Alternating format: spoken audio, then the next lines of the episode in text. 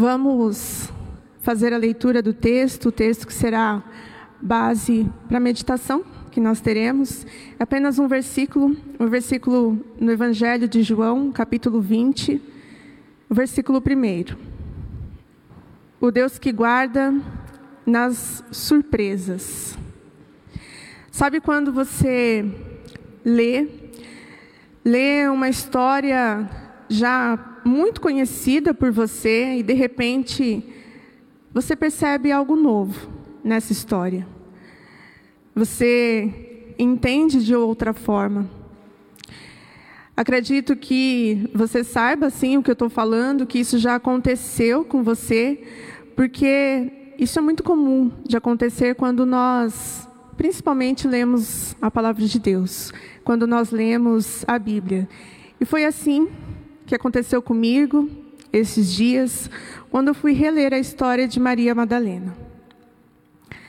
Por isso que eu trouxe um trecho no momento da confissão e agora nós continuaremos refletindo na história desta mulher. Eu não sei quantas vezes eu já li este texto, este trecho, eu já meditei, eu já sublinhei, como nós costumamos a fazer, e esses dias algo novo apareceu, me fazendo olhar para essa história, mas com uma perspectiva diferente, olhando para essa história e olhando também para a história do ministério que Deus me deu, que eu desenvolvo. Eu vou contar aos poucos o que eu vi de novo nesse texto, recontando a história que nós iniciamos agora a leitura no capítulo, no versículo 1, capítulo 20 do Evangelho de João, e trazendo as aplicações para a minha vida e para a vida de todos nós. Este texto, este trecho, ele nos traz a história de um encontro. Aquela era uma manhã escura de domingo, como nós vimos no primeiro versículo. Estava escura desde a sexta-feira. Escura não porque algo havia acontecido, porque o céu estava fechado, totalmente nublado, mas escura também por causa da traição dos discípulos, por causa da negação de Pedro, escura por causa da covardia de Pilatos, escura pela agonia de Jesus na cruz. Mas tinha ainda uma faísca de luz que vinha de um grupo de mulheres que permanecia ali naquele lugar, distante da cruz, mas permaneciam observando, como nos relata o Evangelho de Mateus, capítulo 27, versículo 55. Entre essas mulheres havia duas Marias, uma, a mãe de Tiago e de José, e a outra, Maria Madalena. Por que será que essas mulheres estavam ali, quando todos os demais, principalmente os discípulos, haviam ido embora se proteger, se esconder, elas estavam ali para que se sentissem perto do Mestre, para que clamassem o nome do Mestre, suas vozes fossem de repente as últimas a serem ouvidas por Jesus antes dele morrer. Estavam ali para preparar o seu corpo para o sepultamento e para serem as últimas pessoas a deixar o Calvário. Mateus capítulo 27, a partir do versículo 59, nos diz: E José de Arimateia, tomando o corpo, envolveu num pano limpo de linho e o depositou no seu túmulo novo. Achavam-se ali, assentadas em frente da sepultura, Maria Madalena e a outra Maria. Naquela manhã de domingo, a tarefa delas era pesada, era triste, pois aquela manhã prometia apenas um encontro com o corpo de Jesus. E lembre-se que aquelas mulheres não esperavam encontrar o sepulcro vazio. Elas, naquele momento, com tudo o que havia acontecido, não imaginavam isso e não se lembravam do que Jesus havia dito por muitas vezes. Mas, eis uma grande e maravilhosa surpresa. Em Mateus capítulo 28, a partir do versículo 5, vemos: Mas o anjo, dirigindo-se às mulheres, disse: Não temais porque sei que buscais Jesus que foi crucificado. Ele não está aqui, ressuscitou, como tinha dito. E no versículo 9, nós lemos: E eis que Jesus veio ao encontro delas e disse: Salve. E elas, aproximando-se, abraçaram-lhe os pés e o adoraram.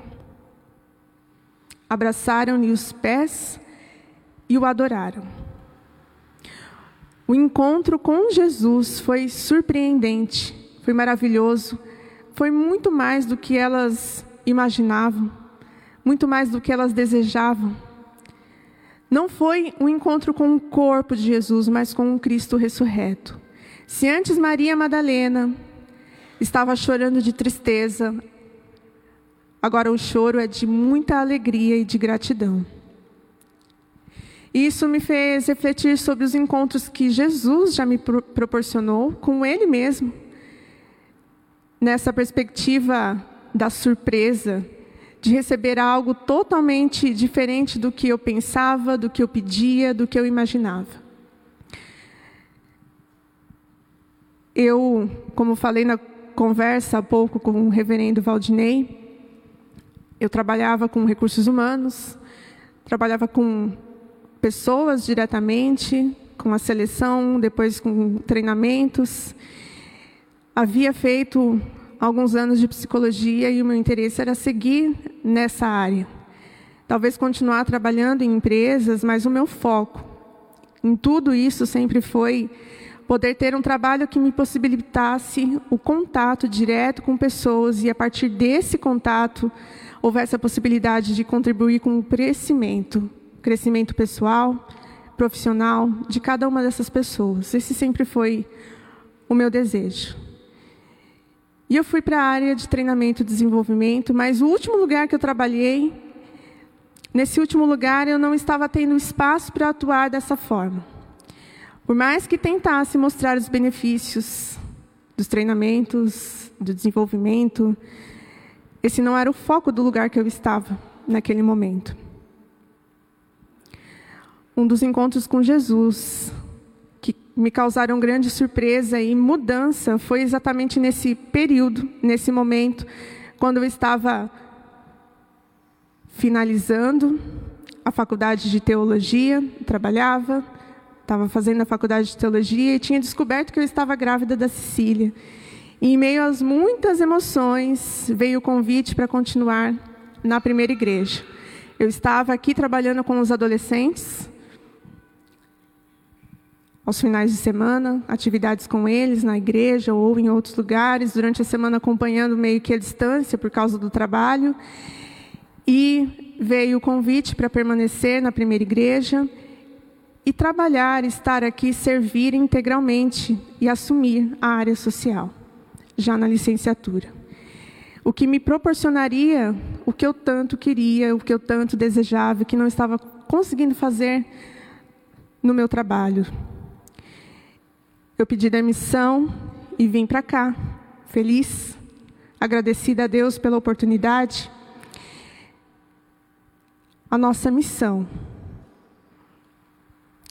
missão de ministros, ministras, pastores, pastoras, é caminhar com pessoas, estar junto das pessoas e, por meio do amor de Cristo que está em nossas vidas, mostrar caminhos de amor, de transformação de vida. Jesus, Jesus Cristo está comigo em todos os lugares, em todos os lugares, mas em muitos dos lugares que eu cheguei, que eu chego, esse encontro com Ele é surpreendente e muda a minha vida completamente, assim como Ele fez com Maria Madalena e faz com tantas outras mulheres hoje também. A lição maravilhosa que Maria Madalena nos traz é de se manter aos pés de Jesus. Se manter aos pés de Jesus. Nós, na confissão, no momento da confissão de pecados, nós ouvimos e pudemos também observar isso com a ilustração que foi mostrada no momento da narrativa. E percebemos o quanto é valiosa essa atitude para a vida de cada um de nós. Nada é mais essencial do que estar aos pés de Jesus. estar aos pés dele não é para dizermos o que temos no coração, porque muitas vezes eu não disse sobre esse meu desejo, mas é para escutá-lo, para silenciar o coração e deixar que o Mestre reine sobre nós, para que ele esteja no controle da nossa vida, em todos os momentos, e confiar. Confiar que Ele vai fazer o que é necessário. E se confiamos nisso, Ele fará muito mais. Muito mais. De que novos toques do Criador você precisa? Que área da sua vida está precisando se encontrar com as surpresas do nosso Senhor? Você identifica faz essa pergunta, identifica, mas é surpresa. É surpresa. Você não tem como saber o que será, mas é preciso estar sempre em busca dessa intimidade com Ele, ter devoção. Que Ele permita que a história desse encontro de Maria Madalena com Jesus revigore nossos corações e nos faça lembrar a devoção que a ressurreição do nosso Salvador merece a devoção. Temos devoção por quem dá sentido às nossas esperanças. A mulher que conhecemos como Maria Madalena é uma personagem um pouco intrigante no Novo Testamento. Estudiosos mostram que ela aparece mais de 12, 12 vezes nos quatro evangelhos, mais do que a maioria dos apóstolos embora tenhamos poucas notícias sobre a sua vida antes desse encontro com Jesus. O que sabemos é que ela era da cidade de Madalena e Jesus a libertara do domínio do mal. A libertação de Maria por Jesus produziu cura em sua vida como cura integral, cura por total. Depois do Senhor ter curado Maria, ela se tornou uma devota seguidora. Hipólito de Roma, um teólogo do século III, iria mais tarde chamá-la de a apóstola dos apóstolos. E tendo em mente a devoção de Maria Madalena por Jesus, não nos surpreende que ela quisesse ir até o túmulo no dia seguinte. E ela foi. Ela estava lá. Maria Madalena foi ungir o corpo de Jesus com óleo e se despedir da única pessoa, a única pessoa que dera sentido à sua vida, sentido às suas esperanças. Temos devoção por quem dá sentido para as nossas esperanças. Em 2 Timóteo, capítulo 2, versículo 13, nós lemos: se somos infiéis, ele permanece fiel, pois não pode negar-se a si mesmo. Em alguns momentos, não importa quantas vezes ouvimos uma passagem da Bíblia, por causa da dificuldade das circunstâncias, é fácil nos esquecermos das promessas que Deus tem para nós, por causa do calor do momento. De repente, uma mágoa, alguém doente na família, transformações na vida pessoal e continuar a missão que Deus nos dá enquanto tudo isso está acontecendo não é fácil. Tudo isso já aconteceu comigo. E nesse período, enquanto todas estas coisas estavam acontecendo, o encontro com Jesus acontece mais uma vez, esse encontro surpreendente acontece e ele alimenta a perseverança. ajudar a seguir, a continuar e a fazer da melhor forma, cumprir do melhor jeito a missão que Ele nos dá. Maria Madalena nos ensina algo muito bonito. Embora estivesse confusa naquele momento, com algumas dúvidas quanto ao que iria lhe acontecer, escolheu acordar cedo na manhã de domingo e ir até aquele túmulo. Da mesma forma, por mais que algo esteja acontecendo e tentando nos distanciar das promessas de Deus, nós podemos escolher levantar de manhã e nos voltarmos para o Senhor, que alimenta a nossa esperança, e no encontro, no encontro surpreendente, Ele vai nos mostrar o novo caminho, Ele vai trazer pessoas que caminharão com você e que abençoarão sua vida também. A palavra de Deus diz em Tiago, capítulo 1, versículo 5: E se algum de vocês tem falta de sabedoria, peça a Deus, que a todos dá liberalmente, e não lance em rosto, e se lhe há dada. Você vai perguntar o que, que tem a ver esse versículo com o que você está falando. Quando eu iniciei na primeira igreja, eu tinha muito receio de não conseguir. Isso me acompanhou e me acompanha ainda em novos desafios que aparecem. Eu sou como todas as outras pessoas, eu sinto medo quando os desafios vêm, mas, ao mesmo tempo, eu me sinto impulsionada. E eu pedi e peço sabedoria a Deus, e Ele foi, ao longo dessa jornada, desta caminhada, me abençoando por meio das pessoas que caminharam comigo aqui cada uma que caminhou comigo, que ainda está caminhando. Eu fui muito abençoada nesse sentido. Eu pude dividir o ministério com pastores que me ensinaram, que me inspiraram, que me ajudaram, e eu espero ter ajudado pelo menos um pouquinho também. Nessa igreja, o ministério feminino pode ser desenvolvido, visto, foi o início da busca pelo equilíbrio. E isso é ser sal, luz e promover união fraternal. E esse foi o propósito da liturgia neste domingo. Tive também a diaconia presente na minha vida e me ajudando a enxergar a necessidade dentro e fora da igreja.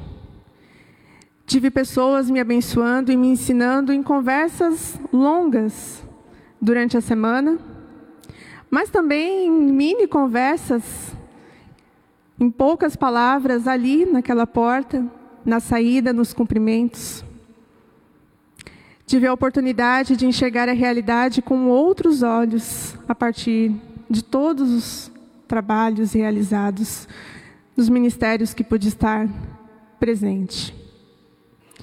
Para Maria Madalena não havia mais esperanças após a crucificação. Mas ainda assim ela se levantou bem cedo naquele domingo para ser a primeira a ir ver o sepulcro. E algo maravilhoso acontece a partir dessa atitude de devoção. Aquele que trouxe esperança para a sua vida. Algo maravilhoso. E o nosso desejo tem que ser, a nossa busca tem que ser na tentativa de dedicar a devoção mais profunda ao nosso Deus, unicamente, somente a Ele, que é o Deus fiel. A cena de Jesus à entrada do sepulcro com Maria tem todos os elementos de uma surpresa. Quando ali elas chegam, quando percebem que o corpo não está mais lá, e depois, num determinado momento, Jesus ressurreto se aproxima delas. Esta cena tem todos os elementos de uma surpresa. Tem o segredo daquele momento, a aparição inesperada, olhos arregalados pela surpresa e gratidão. Uma surpresa boa, claro, promove todas estas coisas. É como se naquele momento ali, quando elas estão de frente para o túmulo, observando aquele túmulo vazio, o Senhor Jesus ressurreto observando que elas estão ali de longe, ele pensasse e dissesse: Eu não posso mais esperar. Elas estão ali, aflitas, elas vieram de longe, acordaram cedo para me ver. E ele vai até elas e promove este encontro. É assim que o nosso Senhor procede para com os que têm fé. Concluindo, foi o dever, a pura devoção que levou as duas Marias a subirem a colina até aquele sepulcro. Elas não esperavam nada em troca, nada em troca. Elas não foram naquele lugar para receber algo, mas foram ao sepulcro, sepulcro para doar. E não há uma motivação mais bonita, mais nobre. Nós também somos chamados a amar sem esperar nada em retorno. Um serviço chamado pelo dever, esse é o chamado do discipulado, pelo dever e pelo amor, pela obediência, pela fé, pela crença. Maria Madalena e Maria sabiam qual era a tarefa a ser feita e eu encerro o meu ciclo na primeira igreja com gratidão e sabendo a tarefa a ser feita. Servir. Servir onde eu estiver, junto das pessoas que Deus colocar em minha vida. Servir. Eu serei pastora onde eu estiver. Essa visão de ministério, ela se ampliou na minha vida com um trabalho que eu desenvolvi aqui, dentro e fora da igreja. Eu serei pastora onde eu estiver. No próximo ano eu não vou assumir uma igreja. Eu quero buscar me aprofundar em trabalhos que promovam transformação de vida por meio de ações concretas de restauração, cuidado e amor, algo que eu vivenciei aqui. Onde? Isso ainda não está definido, mas eu estou buscando. Mas sei que não estou sozinha, Deus sempre esteve comigo em toda a minha jornada e continuará. Maria Madalena seguiu em frente, ela continuou, seguiu em frente. Ela amava Jesus, ela o servia e devotava sua vida unicamente a Ele, mesmo quando acreditou que Cristo estava morto. Como ela pôde fazer isso? Talvez a resposta esteja nas poucas palavras que Lucas escreveu a respeito dela. Lá no Evangelho de Lucas, capítulo 8, a partir do versículo 1. Palavras que passariam despercebidas. Ele diz assim: Os doze estavam com ele, Jesus. Os doze estavam com ele e também Maria, chamada Madalena. Maria estava com Jesus em todos os momentos, estava com Jesus e Jesus com ela. Ela ouvia, ela falava com ele, se colocava aos pés de Cristo. E Cristo influenciou sua vida. Seu amor pelo Senhor não vinha dela mesma, mas de estar com Jesus, pois Ele é a verdadeira essência do amor. Eu tive acertos aqui, mas também tive erros, limitações, dificuldades no meu ciclo na primeira igreja. Mas Maria Madalena e muitas outras mulheres dos dias atuais me inspiram e reforçam que essa mensagem, a mensagem de estar aos pés de Jesus, é essencial é necessário estar aos pés de Jesus para poder ser ensinada sobre o amor e assim poder transmitir esse amor. E eu vou seguir, como elas seguiram, neste propósito do amor. Do Evangelho de João, capítulo 20, versículo 15, Jesus pergunta a Maria, numa outra narrativa deste mesmo texto, desta mesma passagem, Jesus pergunta a Maria: por que você está chorando? Quando ela está ali vendo o sepulcro vazio. E quando ela ouve essa voz, ela imagina que era o jardineiro e responde que não sabia onde estava o corpo do seu senhor. E ainda pede a ele: se você sabe onde está, traga-o, me mostre onde você colocou. E no versículo seguinte, Jesus diz: Maria, suavemente, a chama pelo nome, Maria. Maria Madalena fica surpresa, afinal, não é comum alguém ouvir seu nome dito por uma língua eterna, uma língua celestial. Mas quando ela ouviu, ela reconheceu e quando reconheceu, respondeu corretamente. Ela o adorou. Era o seu Senhor. Ela o adorou. No momento que eu tive convicção do meu chamado, eu ouvi muito suavemente uma voz me chamando.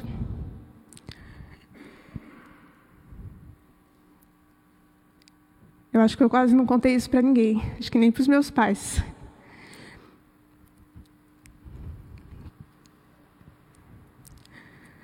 Muito clara, suave e apenas um chamado. E naquele momento, eu lembro, eu estava no culto lá em São Miguel Paulista. Eu fui tomada de uma certeza muito forte, algo muito racional, mas também uma emoção muito grande e um sentimento de urgência. Eu precisava fazer algo, algo para atender aquele chamado, e tudo mudou. Tudo mudou a partir dali. E desde então, desde aquele dia, daquela noite, na verdade, eu busco, continuarei buscando responder a esse chamado, prestando a minha adoração aquele que me chamou.